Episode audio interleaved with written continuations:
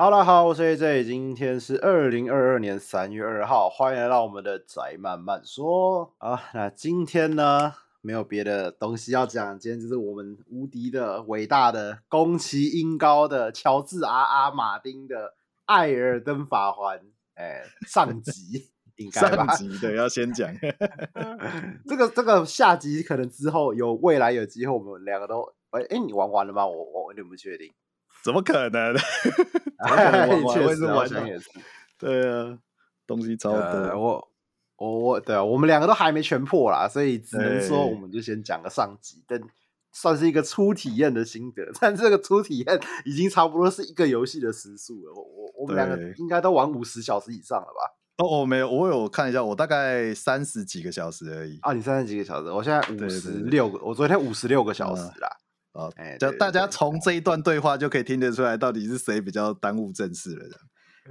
欸、我我为了《艾尔登法环》，先在我的主频道做好了两支影片，我这个够我摆烂两周了。就以我自己的标准，如果以 成果来看，以成果来看，那 AJ 确实比较用心，那好像我比较摆烂。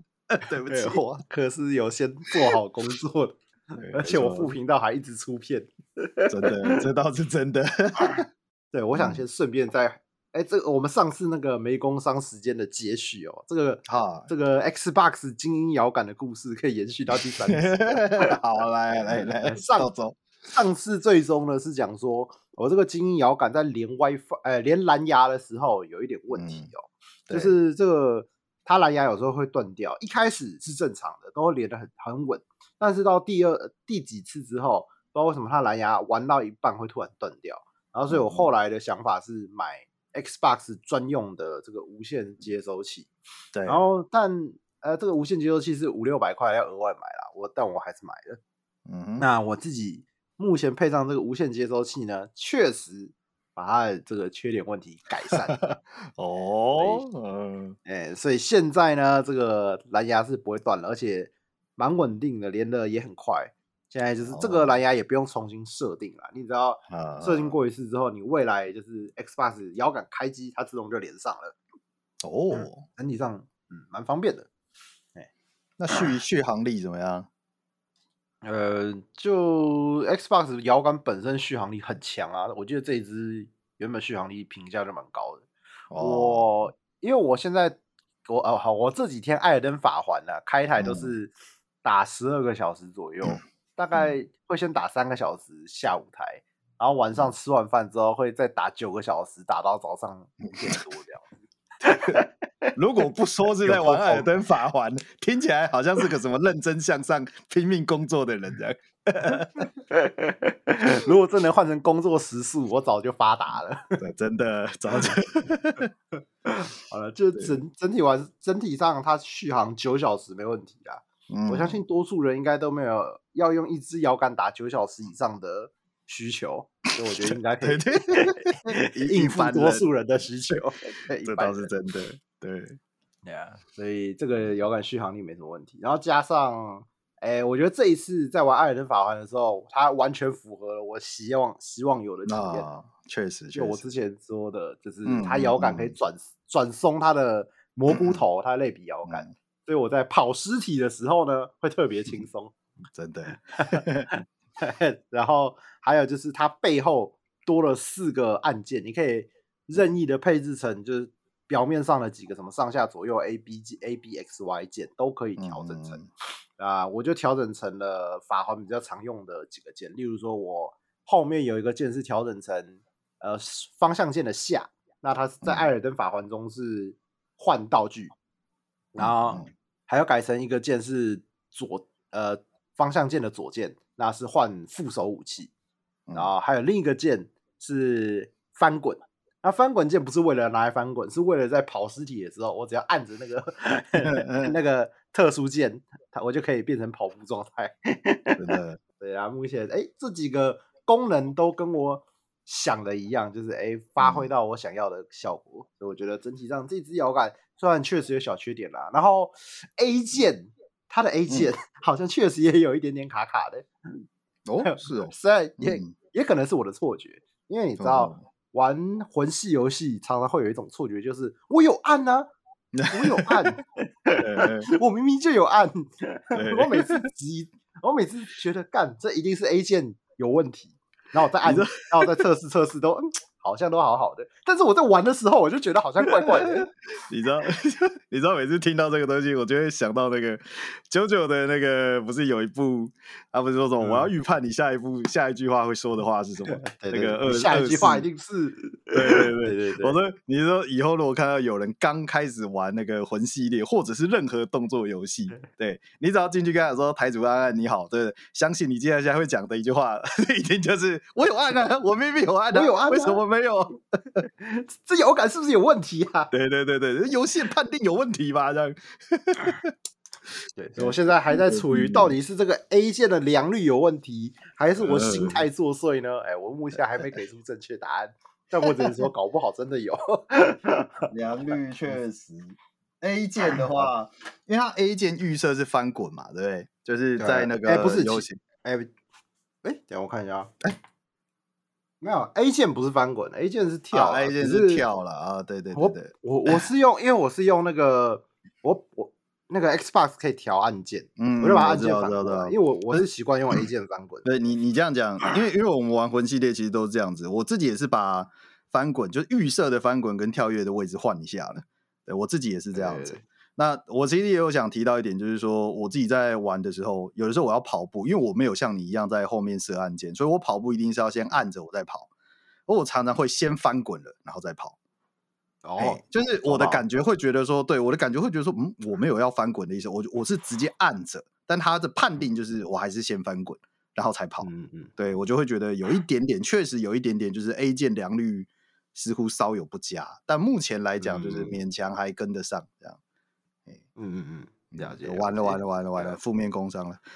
看来这只是多多少少有一点问题，不过我觉得整体用起来还是蛮符合我的期待啊。嗯，还是不错的啦。哎，按你后来有用蓝牙的蓝牙用吗？还是你还是习惯接线？哦，我现在目前都还是用接线，因为蓝牙的话，我就变成说额外要去买一个那个你讲的那个接收器、发收器。对，然后我目前好不好？你不会断掉啊？不要，搞不好你的很稳，我不能忍受。你试试嘛。那我倒不如直接去买一个，就是如你一样，直接买他们本家的就算了。对，还比较不会有。打七个小时的王，打七小时的王，要赢的那一瞬间断线，哇，那崩溃，摔游戏，摔摔手把了，真的是。我跟你讲，你说手把断线这种东西哦，还。还算是手把问题，可是因为现在艾尔登法环他们在用 Steam 玩，偶尔会有闪退问题。我看你也有发生，对不对？啊，对对对，会。对，我跟你讲，这这不要打到最后一刀闪退，那才真的会崩溃。我跟你讲，但我闪退几乎都是在那个过场的时候退的。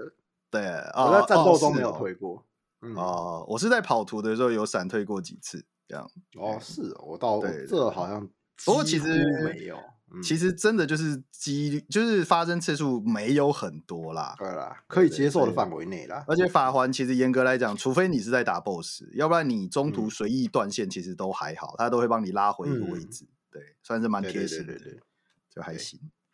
嗯，好，那我们这个这一次 又是 Xbox 的没工商时间，就到这边。好。好，那我们接下来就正式来聊一下《艾尔登法环》哦。《艾尔登法环》是二零二二年二月二十五号推出的，由魂系列的制作人的宫崎英高推出的游戏哦，一样是 From Software 制作，算是安心稳定的老班底啦。所以其实当初推出的时候，我就没有太担心，像大家也会说，哦，会不会啊不如预期啊什么？其实我都还好，因为我觉得就他们家的游戏，其实说老实讲。宫崎英高做的游戏都蛮是那一套的，他也不会一次做太过突破的东西，他会在依旧原本的框架内做出变化，嗯、但我觉得他不会一次做太危险的突破。就算他想做危险性一点的比较大的突破的话，他也会做的比较保守一点，像是《只狼》这样子。嗯嗯，所以我整体上其实算是蛮有信心的。那最终结果呢？哎，我们宇哥你觉得如何呢？我觉得超出预期，是超出预期的好玩还是不好玩呢？好好当然是好，但是这个这个 也不是说硬夸啦，但是纯粹以游戏层层面上来讲，确实是比系列的魂系列《之狼》啊，《之狼》可能比较规规格外，我们先不提。以魂系列来讲的话，我觉得是完全操作超出魂系列的好。这点是真的毋庸置疑的。嗯、会不提《之狼》跟《血源诅咒》，是因为他们的玩法在基本上还是有点不一样。嘿，嗯、就是相信还是有很多玩家会觉得说，哦，我觉得《之狼》比较好玩，就那那那无可厚非。毕竟严格来讲，他们的战斗系统是不不一样的。《之狼》比较像是宫崎英高的实验之作啦。他当时好像有说这款比较偏实验性的感觉，嗯、然后。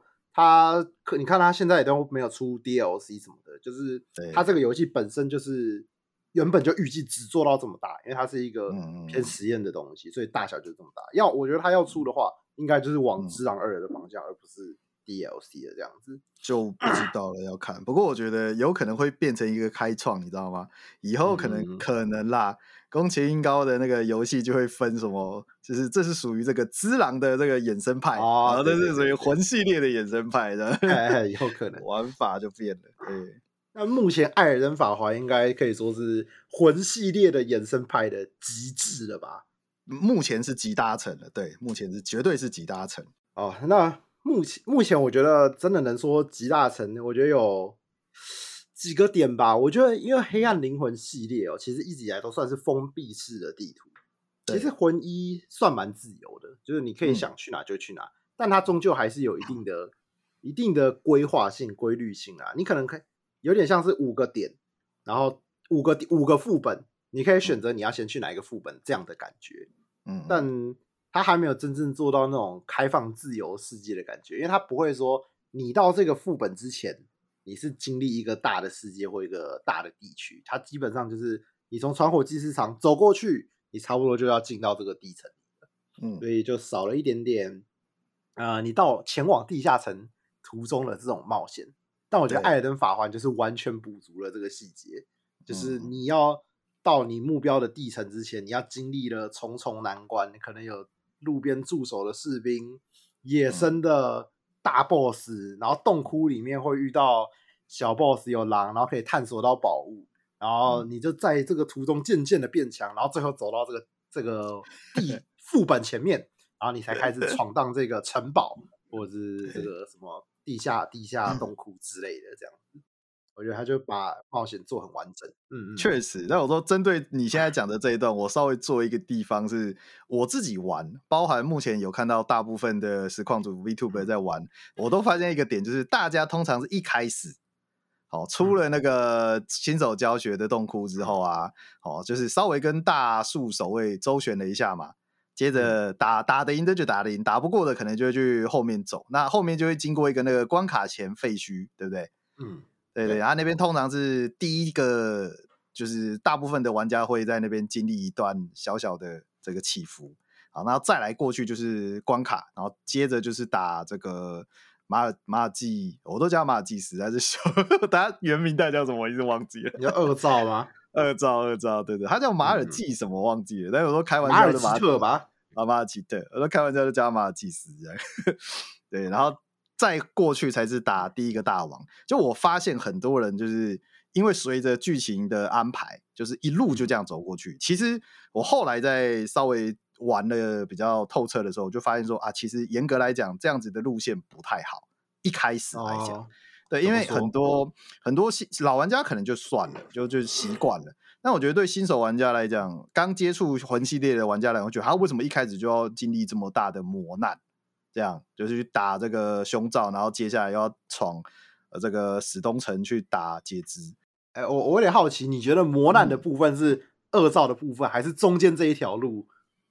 哦，我觉得磨难的部分是二赵，因为因为其实我们自己这样玩一圈回来，就会发现说，你其实不用那么快去挑战二赵啊。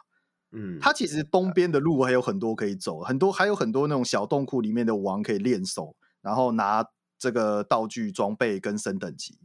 对，对，对，对，但我觉得说，就是这个这个算是我稍微先提出一点小缺点，就是说它严格来讲不是缺点，因为我们都知道它的主线，它的剧情推演是要你朝着这个主线的方向走。可是，在一开始这个访谈的时候，宫崎英高他们那边的团队不是就有提到吗？就是说，当你发现打不赢的时候，其实你可以去晃一下别的地图，去提升一些等级，拿到一些比较好的装备，再来重新挑战。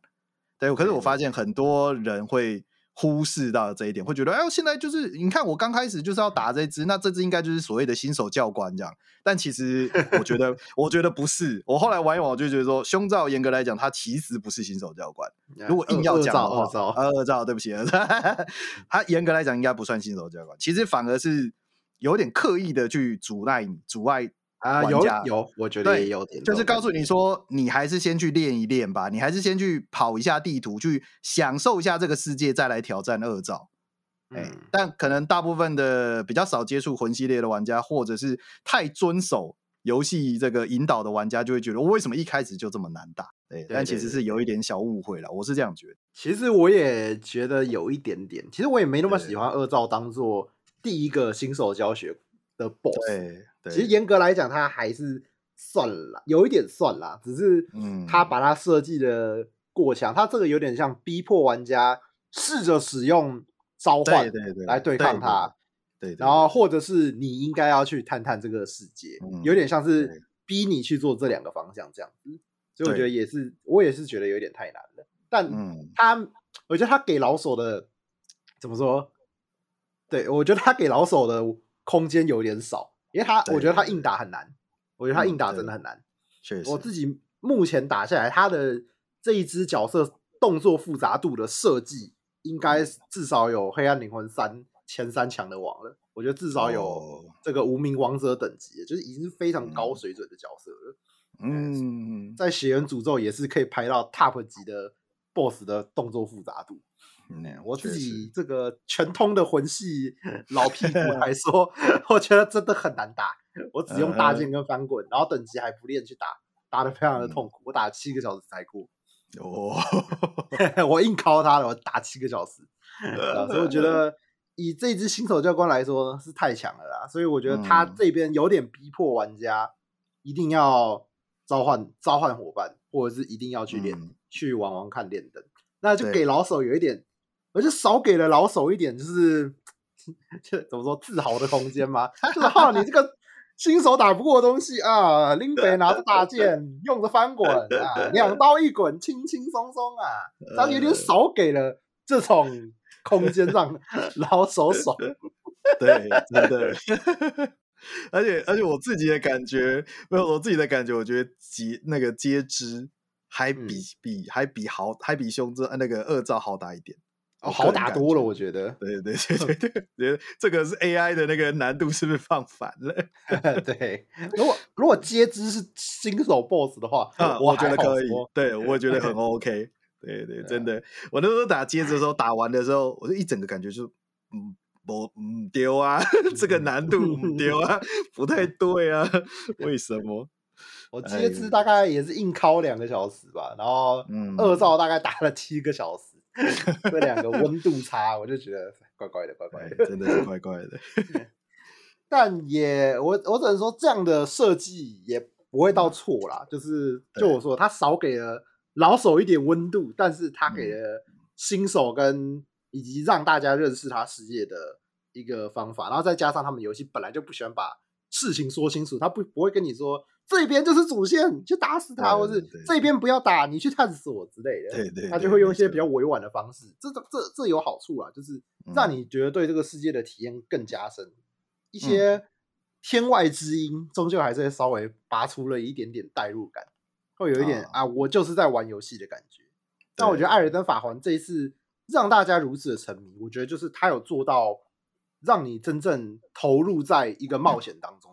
我觉得这一次给大家的探险、嗯、冒险感很很很满。我觉得像呃，我目前解主支线其实很认真在解。那我觉得解支线有一个我最喜欢的地方，就是以前其实因为我们都就是玩过魂系其他游戏，大概都知道它的支线的调性是怎样。它不会像其他游戏哦，任务列表头上有惊叹号的去跟他讲话，然后解完变变成问号再去跟他回报之类，它不会有这种东西。你就一定要去记得说哦，他叫你干嘛？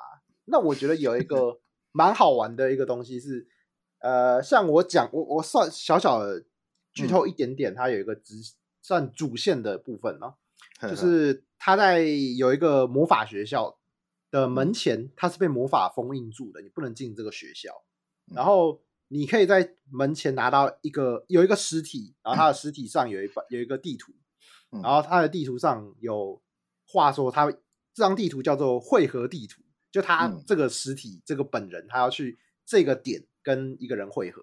然后接下来你就是照着这张地图，然后去比对你的世界地图，因为那个地图也不会直接说哦，我帮你标示好在地图上哪里，也没有，它就是你要自己去比对，然后就比对说这个地图的点在哪，然后你到那个点之后，你就看到有一只龙，然后那个龙的后面 又有另一个实体，然后他的手，他身上有一个钥匙，然后那个钥匙你就可以拿来开魔法学校的门。那我就觉得这一整串的探索虽然看起来很简单很小，但是。我觉得有趣的是，它就是什么都没有直接的告诉你，让你有一种我真的是探险者，我真的是冒险家，嗯、我真的捡到了一个地图，我真的试着去那个地方找到了解开封印的钥匙的这种感觉，他、嗯、的代入感就会特别强，它不会让我有一种你去 A 点捡这个东西，然后去 B 点跟我回报，你去 A 点杀几只，就就这样的这种很呃怎么说很无脑的这种流程，它的支线都写的让人很有投入冒险的感觉。我觉得这就是，嗯、呃，以前就觉得《黑暗灵魂》这样的支线设计很很屌，很棒。嗯、然后，但是现在从开放世界的角度来玩，又会觉得哇，这个沉浸感又让我更喜欢这个世界，是真的很厉害。它等于是把这个支线的运作方式又提升到了另外一个境界。就是说，可能对大部分的，可能我是这么认为啦。对于玩过欧美游戏比较多的玩家来讲。可能会觉得说这个还好吧，听起来很多游戏也有做过类似的事情，对。但我们可能比较想额外强调的一点是说，毕竟魂系列一路上来是我们只我们只先谈论这个游戏的话，在支线放支线上面是可以看得出它明显一直在做一些改善跟变化的。嗯嗯，它比较不像是传统的日式游戏吧，或者是 online game 的那种形式，就是很明确的告诉你，哎，你就是要来这里，然后下一步去哪里，这样就没有。对，它就基本上还算是比较偏，呃，美其名为自由啦，哦，但实际上就是它给的线索其实不会那么的多，这就跟现实上的感觉比较像这样的，也就是说，你假设你在路边真的突然捡到了一张藏宝图，对不对？那你实际上你可能就要看一下，去分析，哎，这个地形、这个地点可能会在哪里，可能会在什么地方之类的，就不是那么的单纯告诉你说，哎，就是这里去这边这样子，就这点是真的蛮有趣的。尤其是你找到一些剧情的延续、庞大的支线，嗯，那个体验感是更强。像我，哎、嗯，我其实我原本是想尽量不要去看支线的解法，但有一些支，因为魂系的支线真的太难解了，嗯、我实在是有点受不了。我很想要在一周，因为你知道一周目的体验永远是最好的、最好玩的。对，对，所以我想说，我想要在一周目体验看看这个剧情。啊，所以我还是哎，我有点气，有点被剧透到了，但是也是我也是我自找的。我就去找攻略之类的，这样。对，我就有我有去找支线的攻略，但支线的攻略也都写的很鲜明。哦，你到这边，哦，他死了，哦，他杀了他，他他坏坏，他最后反叛之类的，写的很明显。就为什么你不告诉我？你只是去跟他讲话就好，你不要跟我说他他会做什么，你就跟我说 去跟他讲话，再去拿个点，再去跟他讲话。我跟你讲，我跟你讲，同样的状况啊，其实我多多少少也有被剧透到一点点，但我其实都有刻意的避开一些重要讯息啦。所以我自己觉得是还好，嗯、只不过啊，因为我看到人家特别讲的那个点让我很难过。他就是比方说你到 A 点跟这个人讲话，嗯、然后他会要你交给他一个东西，然后他下面就继续写、嗯、交给他他就会死，然后不交给他对对对他就会活这样。的我就靠要，你干嘛跟我讲那么多？你早跟我讲就不要交给他就好。对对对对对对，然后啊算了算了这样。不过其实也有一点有一点就是觉得啊正常啦，就是。宫崎英高这个老贼，对不对？你说你要让 NPC 活着，基本上就不太可能的事情。这样 NPC 的下场，要么就是被我们砍死，要么就是被剧情搞死。对对对对对，你要有个 Happy Ending，基本上就已经不太可能了。这样，他这边有一个有一些大支线，真的是长到我很认真的在看，嗯、但是我还是会遗漏掉。我现在到底该干嘛？这是真的很难解啦。但我觉得，如果你能靠着自己解完的话，哇，那个成就感哦。跟探险感会极高。嗯、我想顺便讲一个，因为我昨天就是看了就是支线的解法，嗯、然后所以我有认真的了解一下，因为它那个支线看起来太长了，甚至穿插了三四段 NPC 的支线，这有点像是支线串 支线串支线的感觉。我就觉得这样子设计有点太难了吧。然后，但是我后来认真的看看了一下，它其实支线是有点不冲突的，它有点像是 A、B、C 三条线是可以连贯的，也可以不连贯的。就如果你 A、B、C 三个是一起解的话，那可能 A 会去找 A 会跟 B 说说一些事情，B 也会跟这 B 会叫你去做一些事情去找 C。但是如果你 B、C 没做，你直接解 A，它可能会省略掉跟 B 跟 C 的一些连贯性的对话，但它还是可以接着把这个事件延续下去，给做完。所以我觉得它这个设计是一个蛮棒的设计，就是它强强化了整个故事关联的代入感。但他也不会因为说你没有做 B 跟 C，或是你没有做 A，你就不能把 B 跟 C 的剧情做下去，这样的的支线做下去。所以我觉得他这一次在写支线上，呃，有做有在故事的规划上做得更完善。就以前基本上就是 A 支线就是 A 支线，B 支线就是 B 支线，那现在是 A、B、C 支线。这但这条应该算是比较特殊的，应该就最大的一条支线啦。嗯，如果有认真玩支线，迟早会玩到这条超大支线。这条超大支线是可以分开走，也可以一起走的。我觉得让这整个故事的体验感变得很完整，很厉害。而且有的时候在支线跑一跑的时候，你会发现说，你可能会提前解到后面的东西。嗯，对对对对。但但这边还是先讲一下，就是虽然说我们刚刚前面在提到关于冒险的部分啊，哈，你比较自由，他不会给你那种太刻意的线索，说你一定要去哪里这样。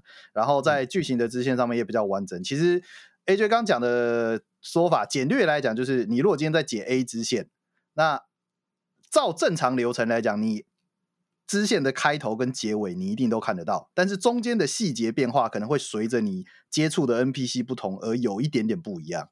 对，对，大概这种感觉，但是就是你一定是有头有尾，那中间就不一定，看你的解法。但我想讲的就是说啊，其实也因为是这个原因啊，所以导致他其实对想要看完整剧情的玩家来讲会很痛苦。毕竟游戏的大主线在这里，所以你有的时候你可能会常常想说，哎，我再往前推一下剧情，往前推一下剧情。可是这些支线他们都有所谓的时间限制。对，并不是真正的倒数，而是说他会判断你，你如果达成某一些大世界的主线，它的一些小支线就会被扼杀掉，就会不见。嗯、对，但是这个东西不能说它是错，因为它就是就是一个连贯性嘛。就好像比方说，我说，哎，你帮我去 Seven 买一个冰棒，对不对？那如果今天剧情推展到 Seven 被轰炸爆炸了，对不对？你总不可能还真的有办法帮忙帮我买一支冰棒回来吧？就那种感觉，嗯、就是某个特定的时间点过了，整个世界发生一些变化的情况下。一部分人的支线就会开始被拔除，所以这也是为什么很多在玩之这个魂系列的人，就有的时候会说：“你主线不要这么急着推，很危险，对，对，对，对，很危险。”这样的，你有时候跑一跑，啊，好爽哦！对，大家都打的很慢，这样我都已经推到第六个王了，你们在干嘛？然后回头一看，哦，你支线全部都掰了，你知道吗？现在支线全部都没了，你知道吗？对，也是会有这种我也是，毕竟我们也是玩过很多其他魂系游戏，所以也知道这一点。所以我推的这个很小心。我现在玩五十六个小时，我才推 掉，就是因为除了格瑞克以外，你接下来要打好几个有艾尔登法环碎片的王嘛，我才打了一个而已。我是打了这个学明明文上，明文上好像是说是总共五个吧，就是格瑞克打完之后还有四个的样子。对对对，我只打了一个，就格瑞克以外的一个而已，所以我推的算很慢了，但是我依然 错过了一个 NPC 的直线啊，是已经不能解了吗？我已经确定不能解了，因为哎，我我不知道能不能，我不知道他会不会直接跳到后续。其实我不知道他这次的设计有怎么样的规划，因为呃，简呃，我这个也是直接小小剧透啊，顺便叫大家不要遗漏掉这个 NPC，就是。啊、呃，你在一开始你的圆桌厅堂里面会遇到有一个 NPC，他跟你说他在找他的随从，嗯、然后接下来你要到学院、啊、那个门前站，就是学院前面的那个门前站，门前镇，嗯、啊，你可以在那附近找到找到这个人，然后跟他的随从、啊、这样子。那所以，啊、但是如果你先把学员打掉的话，然后你、啊、你就不会遇见他。然后那时候我就是没找到他。然后我就直接去打学员，那个把学员打掉了，然后我就没捡到这个直线，完了，我也掰了，哪里也掰了，可恶，这个都是被观众讲的，可恶，我要发脾气了，没有了，没有了，开玩笑，所以因为因为我推很慢，你知道我昨天我才把学员的 BOSS 打完。嗯嗯嗯，但我在这之前，我都是一直到处跑，因为我知道说主线推完一定这个整个支线会有一个大变动。那那个时候我的习惯就是，我真的是到处逛地图，到处逛，到处跑，到处解支线这样。可是。你讲的那个门前镇的那个点，是我昨天有经过，但但那个因为那边就是一堆破房子沉在水里面的感觉嘛，对对对对，就泥沼在那边，但那又很大。我那时候就在一边走的时候，一边就想说，不可能，对不对？按照音高的说法来讲，他不会特地设计一个这么没有意义的区域在，就这个区域里面一定有什么东西，但是我就是一直找不到。那后来我在找东西的时候呢，刚好触发到另外一条支线，就是有一个女的，她在一个亭子里面说她的项链被。盗贼抢走了，我不知道你们遇到这个支线，啊、对，然后我就想说，哎、啊欸，这边呃没关系，我就说，哎、欸，这边有个支线，那我就跑去解这个支线，我就没有回去看那个那个前面的关卡，这样，嗯，嘿，那那时候在打的时候，就有观众就是跟我提到，就是说，他就说，哎、欸，宇哥，我觉得这个魔法学院很很好玩，就你一定会有兴趣。然后我就想一想，我就想想，对了，主线我一直都没有推，好像也不太对，就该给大家观众看一点。就是主线的东西，然后我就跑去打学院了，对，就把它打完了，这样。可恶，你错过了，没了。哎，好吧，第二周目。不过，哎，不过我觉得啊，我觉得，嗯，搞不好还是能延续，有可能，因为可能吧。呃，依照我觉得一些剧情的理解上，有一些 NPC，他还好像就是你没触发到，他好像还是会照着他原本的逻辑去去动。对，就例如说，他本来就会来这个地方，不管你有没有。跟他讲过话，他可能假假设你跟他讲话，他只会说、嗯、哦，我接下来会去哪？那你本来你就算没触发他，嗯、他还是会到那个地方。我觉得他的剧情支线有一点是写成这样，嗯、因为像你刚刚讲的那个项链的那个，他最后会送你去火山关底，对吧？是吧？不是，不是，不是，不是这个，不是这条线。哎，他送火山关底啊啊啊！对对啦，是啦，但是因为我要讲的时候，是因为抱歉抱歉，因为火山关底，我想到另外一个东西了。对对，但你讲的项链的话，确实是因为我有稍微的去，刚好也看到这个支线，但那个支线我现在是只有把项链拿回来，我还没有还给那个女的。哦，对对对对对对，没关系，因为那条线应该是到火山关底，然后应该是应该是，嗯，但是听说就算没有，因为你那条线我没解，我自己还没确定啊，因为我听说就算你没解那条线，你直接到火山关底，你还是可以遇到这个女的。哦，就他还是会给你，对对，他只是给你一个。去火山官邸的方法，但他本来就会在火山官邸。听说是这么样，应该说主线的剧情会随着你的推进，NPC 会做他该做的事情。但你如果你如果没有提前遇到他的话，除了会少一点点情报以外，我好像听到有人说会也会少拿到一些道具啦。然后少拿像像我不确定，我问你一下，你在打那个史东尔城的时候啊，嗯、呃，你有没有遇到那个？有一个战士，女战士叫什么什么路的？有，呃，我没遇到。对，因为因为我那时候有看你实况，我发现你好像没去找他讲话，就去打王了。但对对对，因为那时候我就我也不方便说什么，我就没有特别提。但是他在打完接枝之后，他不是会出现在那个呃圆桌圆桌里面吗？对对对。那你跟他讲话的时候，他有没有给你道具？哎，我有点忘了，但是我有遇到他。对，他会他会给你一个道具是是什么我忘记了，反正他的意。思就是说他他的剧情啊，他会解释，就是说哦，因为是你打倒截肢的，那在你打倒截肢之后呢，我去搜索了一下那个截肢的附近的区域，我找到了这个道具。我忘记好像是好像是护符啦，然后他就会说，因为是你打倒的，所以这个护符是属于你的，然后他就会给你。哦，那我在我在看巴哈的论坛的时候，我发现有人有提到，就是说他没有拿到这个护符，因为他在打、哦、打接肢的时候呢，没有在那个城堡里面遇到那个鹿，就没有跟他讲过话，嗯、对，所以他并不知道你你那个时间点也是在那个地方这样，嗯，就他就。不会给你这个道具，但是他的后续剧情还是会有。所以我就想说，就是可能会有一个类似这样子的状况，就是说，你如果在城堡里面有遇到他，你们可以一起联手打王，那他就会认为说打倒接枝是你的功劳，那他就会给你应有的东西。可是你如果没有遇到他，没有跟他讲过话，你打倒他，他就只会觉得说，哦，你也是推射者，哦，那你打倒接枝，那恭喜你这样，就就大概这种感觉。对，所以我觉得就是这方面就比较合理，对。但是，就是对于有收集有白金的 强迫症的人来讲，就会干你要再重打一周目。不过，我觉得他这样子的设计是让大家像我们这种很害怕错过支线的老屁股，有更多的容错空间啦。以前是你真的错过就没了，现在是啊，你你可能错过头，他可能到、嗯、还会到 B 地点，你还是可以继续触发他这个接下来的剧情这样子。对对，对，目前目前我感觉，对我目前感觉设计上是应该是这样子没错。对，所以我接下来就是要看我在火山关底能不能遇到你刚讲的那个吊项链的女孩，然后还有那个找随众的那个、哦、那个那个他应该是战士吧？嗯看能不能再延续他的支线，信仰战士。看，你知道那个信仰战士多扯吗？我那时候在 史东尔城遇到他的时候，我就发现他可以在王房前面召唤他，然后召唤他之后，我没有打王，就是在在打阶支的前门不是有个巨人吗？对对对对对对，我那时候就想说，我刷一下魂好了，然后我就带着那个战士去刷，看他一个人就可以把巨人几乎砍死，欸，有看超 猛的，你知道吗？我就看他妈怎么那么强，然后我那时候就带着好奇的心，我就带他去打截肢。结果我在里面，我根本啥事都不做，截肢就基本上被他牵制的差不多。然后我就直接那一把我就放弃，我就直接自杀。我想算了算了，带着你打完全没有挑战性，不 打不打。看，果然是太强了，果然是老灰了，让 NPC 打死是不能接受的。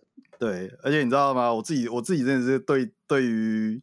我的选择做出一个很矛盾的决定，就是我之前一直在玩魂系列，其实都是可能跟一般人一样，就是偏向于是近战为主，哦，就是练个战士啊这样子的。但这一次法环在出来之前，我就想说，那我想玩一下法术，对，所以我一开始就想说，我想玩法术，我也想玩轻轻型敏捷系武器，所以我就选了囚囚犯嘛。结果这一次稍微提一下，就是艾尔登法王，我觉得整体上来讲都不错，但确实法术有点太过分。这一代的法术真的太逃课了啊！说实在的这样，对，就我就一直我我明明就是法师，我智力都点到三十几了，可是我超少用法术，我基本不用，然后都拿刀在砍，然后我都有种我到底在干嘛，我到底在干嘛的感觉，因为你不想逃课是不是？我不想逃，我就去干，就是法术打，真真的凭良心说，当然不是所有的王或 BOSS 都可以用法术轻松打了，可是真的就是你用法术那个难度差不是一丁半点。啊、哦，这个是绝地大落差，真的，你会觉得就是啊，我到底前面在干嘛？这样，就我就在那边远远的丢丢丢丢，就结束了。王会用什么招式，我都不知道哦，他就死了。嗯，对，嗯、会有那种程度的落差，我就觉得有点可惜了，有一点可惜了。对，有一点可惜了。一直以来，魂系的法术都算是蛮强、蛮逃课的啦。所以我嗯，我觉得以前的魂系没有到这么夸张哎。有到这么夸张、嗯，可能我也没有碰到，但我觉得这一代是有点夸张了。对了，该 nerf 了，该 nerf 了，对，有点强，真的。不过我觉得目前设计的难度应该算是大家都能满意的一个难度啦。对，就是这倒是真的。嗯，新手真的不行的话，你就选个法师召唤一下淘淘客。嗯，对啊，让让大部分的新手也都能玩。嗯、我看很多以前没玩过魂系的的朋友，他们就算、嗯。有玩动作游戏真的很不擅长，但他们靠召唤加法术、嗯、还是能逃课打败一些 BOSS，而且他们也还是觉得很好玩。啊、那、嗯、我们不是看老手，啊啊，我就看他们的评论，我就不爽。这样 没有啦，开半开玩笑。可是就是会有一些人就觉得说，哈，那这法师打一打就好了，这这这游戏也没有很难嘛。然后我就干，你懂个屁，你懂个屁，干，你拿刀跟他硬刚啊，操！有有那种感觉，这样 说二照简单的，你给我拿大剑，不准拿盾去翻滚。你就算不拿大剑，干你给我拿剑去跟他劈呀！操！你们你们讲法术很简单，轰轰就死了，没难度。干你他妈！你有没有考虑清楚你用的是什么职业？气死！强，我还要强调，不准不准拿盾。对 对对。给我用翻的，哎，真的是。不过我觉得至少真的是给新手很多空间可以玩。对啦，这倒是真的。那我们老手喜欢自我挑战，还是可以自虐一点，打起来还是 蛮有难度的啦，还是有难度。是蛮有难度的。我目前，因为我虽然哦，之前我也一直说我是重战士的爱好者，所以我这一次一定也是起手玩重战士。尤其之前是说力气跟力气跟负重是绑在一起的，但现在改掉了，对，耐力跟负重绑在一起。那还是很强，因为耐力你还是要点，精力你还是要点的一个东西嘛。对，所以你这个绑在一起还是非常 OP 的。哎、嗯，所以我那时候还原本还是很想玩重战士，但是你知道，我的观众之前就怼我说：“干、嗯，你玩什么都玩重战士。”因为我之前就 有讲过一句话，就是我没有那么喜欢只狼，因为只狼不能建构自己的角色，嗯、然后所以我喜欢黑暗灵魂这种可以建构自己角色风格、自己玩法的的游戏。然后他们就说：“嗯、不是啊，啊，你能自由建构，你还是玩重战士啊。”然后我就对耶，我想要有可以建构重战士的自由啊，啊，所以大家就随我这件事。我想说，好啦，这是全新的法环，全新的体验，多种东西来体验一下。所以我这一次就把自己点成一个全能型废物，真的是废物，就什么东西都点一点。我会有信仰、有智力、有敏捷、有力量，然后什么都可以拿，我什么都玩得起来，但是什么都很废，常常常会有一种。干！如果我这个时候是存点力量或存点法术就好了的感觉。对对对，这是真的。魂系列其实一直都有一种很奇怪的感觉，就是说你点全能型是反而是提高自己游玩的难度，有一种这种感觉。对样样精，样样不精。对 对，啊，样样样样不精。对啊，就很惨的。看到好的，真的极极端的一些特殊武器，哎，你不能拿。但 好处是，其实哎、欸，我觉得这一次全能型还算好玩，嗯、就是它很以前其实魂系以前就很多啦，就是一些、嗯、我都俗称这种叫大便武器，就是一些狗屎装备，它可能是什么要、哦、要力量、要敏捷、要信仰、要力量、要敏捷、要智力，它三属性都要的，也很奇怪。这种装备都是 玩起来简单来讲 华而不实，就是很华丽，但是实际上这招用起来没没太大屁用。但我觉得这一代算是做了一些。很华丽，但是还算有用的一些武器，而且属性也要求很奇怪。嗯、然后，所以我这一版 开始专玩这种 有够奇怪、有够华丽的装备。你看起来不够大便，我可是不用的哦。然后这次还有一个，我觉得这一次玩全人形还有一个好处啦，就是，哎、嗯欸，这一次毕竟是开放世界的冒险，你会在途中遇到的危机是更多样化的。哦、对，对对，我觉得这一点是确实有，嗯、因为。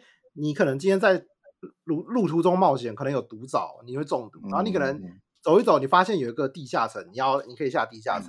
然后接下来你要打王，打王你可能就是要有很专精的战斗项目来对抗。那所以你可能要求的每个项目都不同。那多样型的我呢，在各个地图上的生存率，我觉得都 表现不错。呃，确实，因为像一开始一开始大家说哦，近战去法师学院很痛苦，所以大家很多一开始都不先去。法师学院，哎、欸，但是我呢，射箭的能力也还算不错，敏捷点也还不差，直接把那些法师射烂。然后后来，然后近战有一些王法师可能不好处理，我就近战打掉。嗯、然后有一些王，我可以远程用一点法术消血逃逃课，然后再近战把它慢慢磨掉。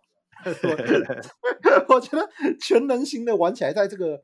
开放世界中，意外的还算有点乐趣。然后你知道，我觉得最好笑的一件事情就是，有一次我第一次中中了猩红腐败，然后大家说玩的死了，我说不用怕，我甚至还是一个牧师，我就帮自己。不行，我帮自己。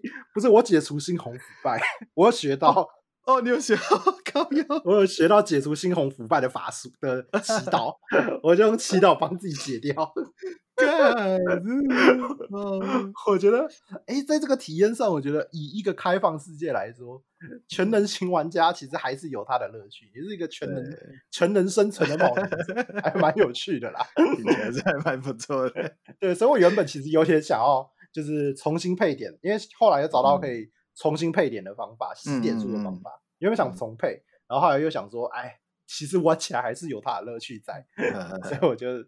只是我就继续玩下去，而且可以学真的很多很奇怪的东西，像那个嗯龙的魔法，后面会学龙的魔法嘛？啊，对，龙的魔法我也有学，虽然用起来就是真的是华而不实到了极点，华而不实，但我还是会玩的很开心，就是。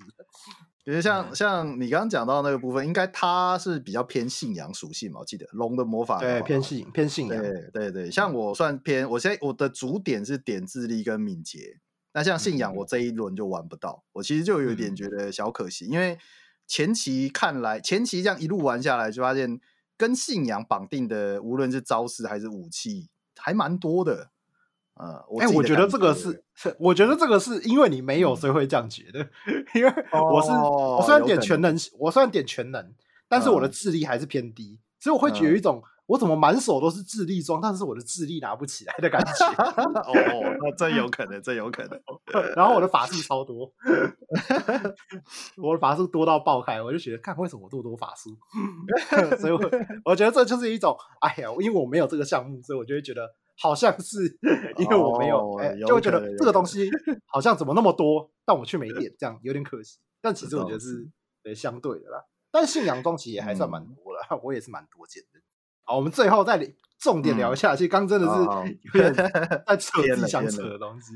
那我们认真再讲一下游戏，我觉得重点可以讲一下开放世界跟冒险的部开放世界的部分啊。因为这一次的重点其实最，我觉得最主要的改变最大是冒开放世界。因为黑暗灵魂，我觉得你还是能感觉到黑暗灵魂的本质，高难度的 BOSS，多元化的战斗方式等等，这些都是魂系既有的东西。但要怎么把它原本魂系高难度的玩法放到开放世界，其实一直到大家一开始最担心、也好奇、也期待的部分。那我觉得，嗯、你觉得这一次开放世界做出来的效果，你觉得如何？我觉得，如果纯以开放世界的角度来讲，绝对是及格，但是可能不能到极致。对，因为我们讲，如果以目前的游戏来讲，极致目前冒呃开放世界的极致，可能《萨达荒野之息》算是一个标杆了。对对对，因为它它就是太过于标杆。那你说魂系列就是没有到那个程度，但其实我觉得已经呃比起很多大部分的游戏来讲，它已经很到位了。甚至是一些地形上的变化，以前就是我们常会开玩笑嘛，就是啊你有一个台阶在那边，你就过不去了。对对对，然后这次加入了跳这个很基本的动作，就反而让这个原本就开放式的，就他刻意做成这个开放式的地图，就更加的开开阔、开宽广。你可以有比较多的一些变化跟可以去的地方，甚至讲白了，我们按照以往的思路会觉得说不行，这边过不去了。对对对对对对，但是它其实你过去就是你你可能绕一下路，然后跳过去，这个就是官方给你的正确道路。嗯嗯，对，会有这种感觉，就是哦，对，那这才是一种在冒险，你真的在冒险的感觉，而不是说啊，既然前面有个那个稍微高一点的台阶啊，那这个我铁定过不过去，你就换路走。对，就比较这边可以讲，这边可以讲黑魂二的梗。嗯，黑魂二有个小台阶，就是真的就是小台阶，大概连你的腿长都不到的小台阶，然后你为了要过这个小台阶，你要去。去这个世界到处探险，把四只大魔王杀了，然后开一个门，然后你才能跨过这个小台阶。这是一个黑魂二的一个笑话，但它确实设计上会让你感觉是这样。没错，然后这一次真的，你刚刚讲到那个有一点很重要，就是像我们这些玩其他玩久了，就一直一种看不能跳这个过不去吧。然后其实我我我最有印象深刻就是有一条楼梯，它是坍坍坍崩的楼梯，所以那个楼梯基本上就你不能走嘛。然后。但是以以往的思路一定就是不会走那边，一看到远远的就不会走，然后就找不到路啊。然后观众就说这边这边，他说不可能啊，这个坏掉啦，这个这个楼梯不能走。他们说跳，我就啊，我可以跳，我可以跳的，跳，打破思绪，整个整个思维变化大大的改变。除了跳跃，这我觉得真的确实它有应用进去。但我觉得它在地下层的设计也还算 OK。其实我一开始玩会觉得。它的地下层就它有点像萨尔达神庙那种，就是有一个一个的，到处都有小地下层、洞窟或者是墓穴可以探险这样子，整体感觉像萨尔达的小地下层。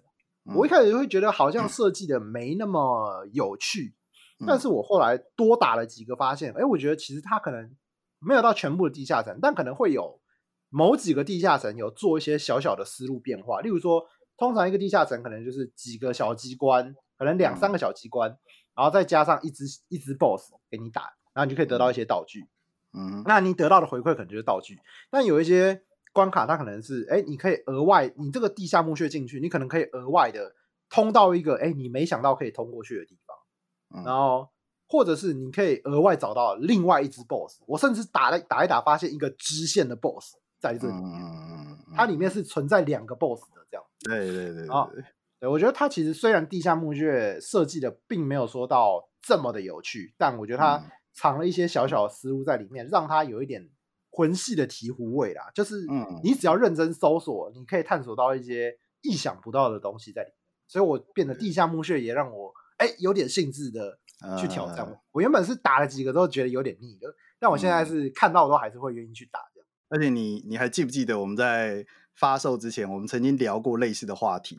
那时候我不是就有说，呃，目前那个时候的情报公开啦，看起来就是艾尔登法环是主要都在地面上行动。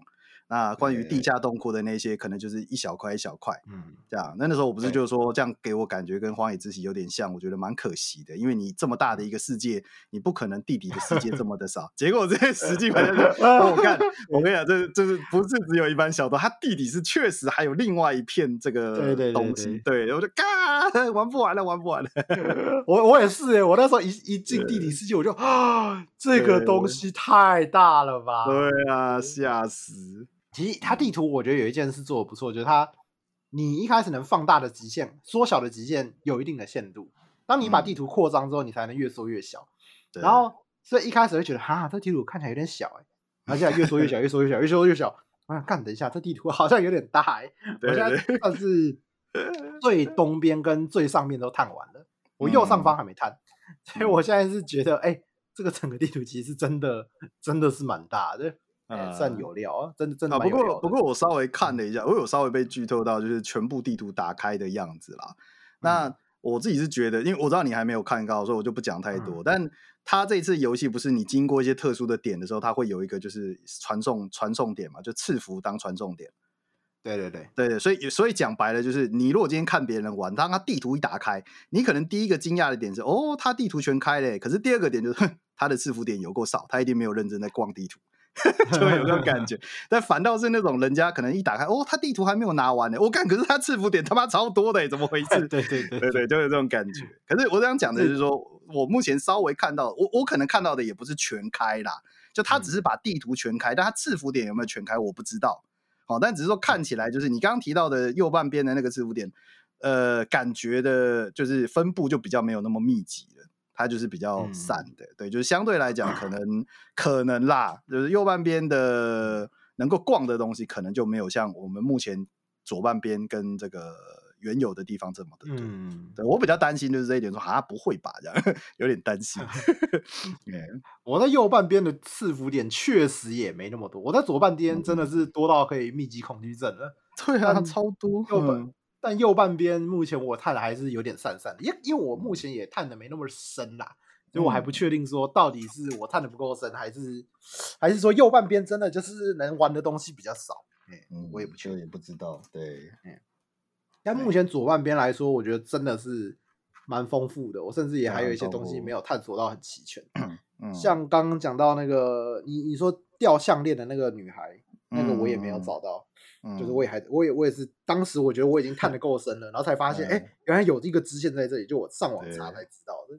对，这个游戏做成开放世界之后，真的是哦，有够大，但也真的有够好的啊。对，就是你你会发现能做的事情真的蛮多。其实我觉得，呃，宫崎英高在访谈的时候有讲，就他们制作团队有讲一句话，我觉得是真的有兑现的，就是他们没有做。就是尽量有避开那种没有意义的区域，就是你看这个区域好像很大，结果什么都没有，就是其实不然，但只是你有没有发现到而已。他在这些小地方是真的做的还蛮用心的，我就觉得说，我看我现在就是比较不会有那种东西，就是说啊，我去这边走会不会浪费时间？这样就比较不会。当然也是有啦，也是有真的没东西的地方。但是大部分来讲，我觉得都都会找到一些新的新新的，无论是地下洞窟啊，还是一些新的怪物啊什么的，我觉得那个是都不错的，就是让人会更有动力去探索地图的每一个角落。我觉得它有七成的地方都是有意义的，虽然还是有三成大概是、嗯、啊，你照这地方可能就是看个风景，但七成来说，我觉得都探索起来是有意义。我觉得这一点是真的蛮厉害的啦。对，是真的蛮厉害的。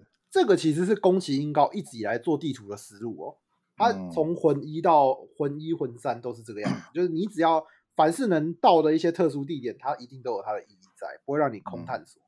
嗯、那他把这个应用在开放世界，大家一开始当然会觉得极难，但我觉得他设计的要素很多，所以让你有可以探索的空间。简单来讲，要么有地下城，要么有洞窟，嗯、这两个是有点差异的，就是墓穴跟洞窟啦。嗯，然后或者是可以有 NPC。或者是可以有一些聚落，可以里面聚落可以可以打打怪拿东西，嗯，然后或者是甚至可可能可以看到雕像指引，有一些雕像会指引你哪边有洞窟，那那个雕像指引也算是一种发现，它可以。所以你是说那个吗？在在荒野上面看到有一个很奇怪的驼背雕像，然后他调查之后手上会有那个光，那个就是指那个东西有有有东西吗？有墓穴，那个地方他会指那个方向有墓穴。可是我我我目前只有看到两个这个雕像，一个有成功的开启，就它有一个光；啊、另外一个是我无法调查，我不知道为什么。呃，有一个无法调查，没错，确实，我也我也有找到一个无法调查、啊。但那个有光指引的点，它是指中心吗？就是你要想办法找路进去，还是说它指的地方就一定是路口？不不一定是路，呃，它大致方，它有点像大致的方向，大概在哦。那你要去往，你可能要。再往前走一段一小段路，然后稍微试着找一下这样。难怪你知道吗？我那个时候一直在那边想，这次是干嘛？这个光是干嘛？是要用盾去反射吗？还是要做动作？我在那边搞半天，搞半天，原来是指引他妈的！哎呀，真的是 这个这个这个哎呀呀，这个东西也是有意义在的。哎呀呀，所以我就他他放了很多要素在里面，所以他也让每个能探索的空间都放入了很很平均的分散一些。有探调查意义的东西，这样，或者是有一些地方，你感觉这边应该要有一个人，但是他不存在，那可能是你的支线没解到。啊，对对对对对，我上次就破了一个这样的区域。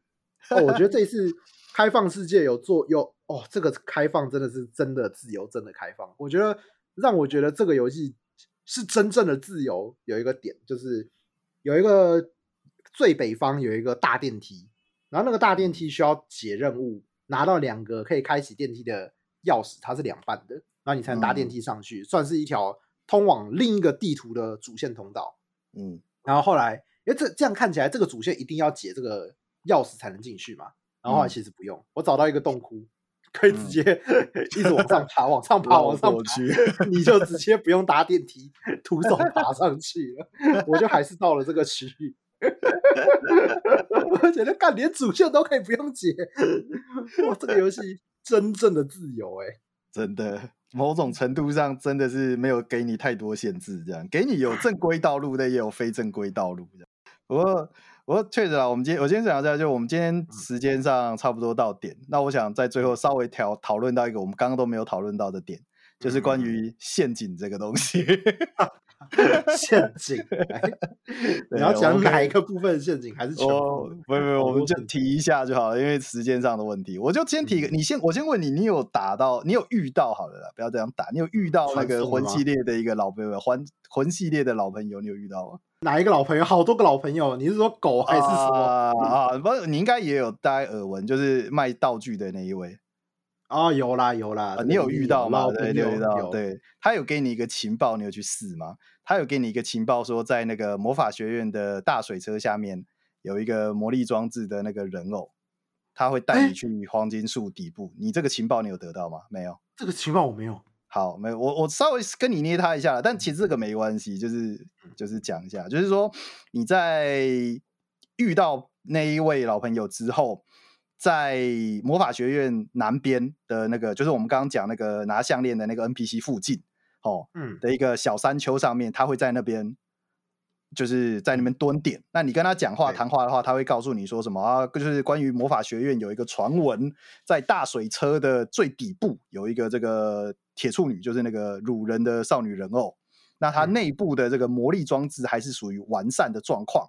好，那我听说你想要去黄金树那边嘛？那那个内部的魔力装置还在哈，你可以故意被他抓，那他内部的魔力装置就会把你传送到黄金树的根部去，这样。哦，哎，然后我就去试了，然后就干干他妈的！哇，果然是老朋友，真的是老朋友，气死了！对对对对，这有点东西啦，有点东西，但我就不不特别说什么。你如果还有，就是你还有办法遇到的话，你可以试试看这样。这一次整体来讲，音高的善意，我觉得偏向在 BOSS 身上，我觉得比较多。我觉得地图上还算，啊、地图整体上我觉得都还算简单，就没有到太困难。嗯、然后像目前我打到的地层，就是魔法学院跟就是史东维尔城嘛，这两个城打起来也都还算蛮简单。但史东维尔城有趣的是，它还有一个地下可以探索。对，它有它有一个算隐藏的东西，还蛮有趣的。嗯。我也是打完之后，后来看人家提才知道说，哦，原来这个地方我没有，我没有遇到，对吧？我后来有再跑回去把它就是探完这样。嗯，对，我觉得在这方面不错，就等于是说，你一个史东维尔城跟魔法学院在魂系呃，在那个法环里面算是他们所谓的那个叫做什么传说级，哎，不是传说级，那叫什么？就大大型的副本啦。对，大型就大型副本这样。但他那个副本除了主线就是入口跟打王这个终点以外，起点跟终点以外，中间确实有藏了一些，无论是支线还是一些小隐秘的东西，就还蛮值得让人家去挖掘的。对对对，对，对，欸，就是这点来讲，就是很多人会觉得说啊，这大副本，要不就是进去打打打打把 BOSS 打完就好了。就是其实目前来看，就是会有一些别的东西，但你真的要比较花时间去探索一些角落，这样。音高的游戏都喜欢这样设计啦，就就是它很多地方都会值得你再三的去回味哦。我这边可以讲讲、嗯、一个，哦，这个我就直接我就不讲是哪一边了。简单来讲，有一个、嗯、有一个关卡，然后那个关卡里面有一个。打不坏的一个机关，然后那个机关会一直就是一直干扰你这样子，然后你觉得很烦，嗯、然后但你好不容易通过之后，啊，道具都捡完了，然后然后有一次观有观众跟我说，哎，你有没有在那边捡找到这个东西？我就说还没有啊，怎么可能？我全部找完了。然后说那个机关可以可以可以毁掉，然后他毁掉的方法 真的是完全意想不到，他完全突破你正常的思维，就是他是。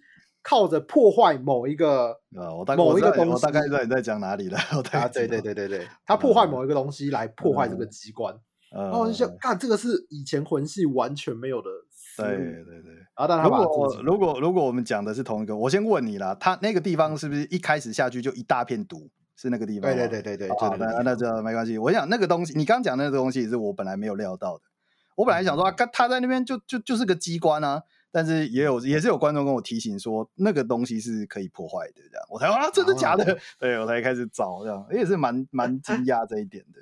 但是这种东西我觉得比较像是说，因为我们玩的游戏一直以来可能就没有这一块，就是我们按照正常思路，如果你现实中看到这个东西，你一定会觉得说，我把机关破坏掉，或者我把什么东西破坏掉，我可能就可以阻止这个机关行动，或者是阻止它去起作用。嗯、但在游戏之中，我们可能常常会被一些规则去绑系统，对，就是觉得说这个应该不行吧？他的目的就是为了阻止玩家、啊，那那应该就会永远在那边。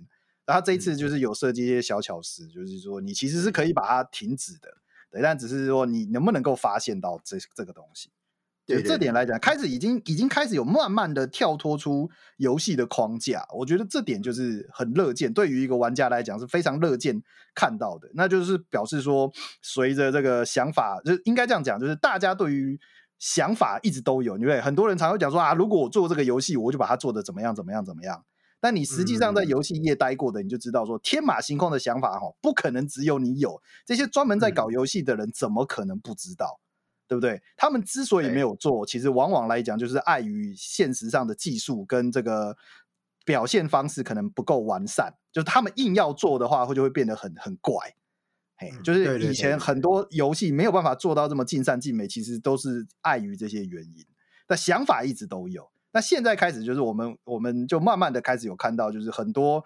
以前都有的想法就已经开始慢慢出现在游戏中，这点就是我觉得以《艾尔登法环》来讲，也是一个非常棒的一个表现。就是你开始觉得说，对呀，就是这个本来就应该会有的东西，终于有游戏把它做出来了，哎，就会有这种感觉，就还蛮不错的。嗯，我觉得这是《艾尔登法环》，我觉得真的是觉得可以成为这个游戏界的一个标杆的啦。我觉得，嗯，它可以成为一个标杆的，把游戏。我觉得他他有把怎么怎么讲，就是这种游戏的代入感、冒险感给重新带回玩家身上。以前以前的我以我觉得应该说前也不说前一阵，就这几年来玩游戏有一种就是可能偏社交，或者是我只是在解一个成就之类。例如说出了一个大作，我就去把它玩完。但今天《艾尔登法环》有点像是。我给了你一场冒险，然后看让玩家来探险这样子的感觉，我要重新让游戏变成一种更沉浸式的一个，不只是额外在看电影，而是我投入了这个这个世界，然后进行一场冒险的感觉。对，而且以你以你这。句话的基础上来讲，我觉得以就是你刚刚讲说，大部现在大部分的人的玩游戏都是比较偏向这种社交嘛，对不对？但是这一次的做法比较像是沉浸式冒险。我稍稍的反驳你一下，其实你有没有反过来想，《艾尔登法环》其实更加促进了社交这一块？因为他的世界，呃、他的世，他的世界太大了。就你正常的一个玩家，你不太可能百分之百的全部把所有的东西整理完。所以网络上对于这些讨论的东西就很多，就哎，这个支线怎么解？什么地方有什么道具？这样就反而额外的促进了另外一块社交，就是大家会想要就是一起就是就是结合几百个人、几千个人一起来把这个冒险。铺的更完完成，对，可以完成，就是这个每个地图上的一些细节、人物的触发、支线的顺序什么的，大家就会开始讨论这些。我觉得这个其实反而是一种让我觉得就是啊，这才是游戏玩家们应该要有的交流，哎、嗯，而不是那种。其实我我有点反感现在的一些啊那个网络游戏或者是一些手游，其实因为我是觉得他们的。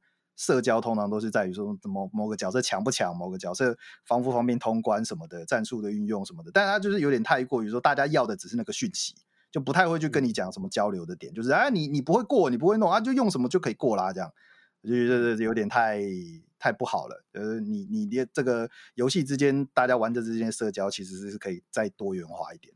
那《艾尔登法环》在这方面多多少少让我看到了这一这一个点啦。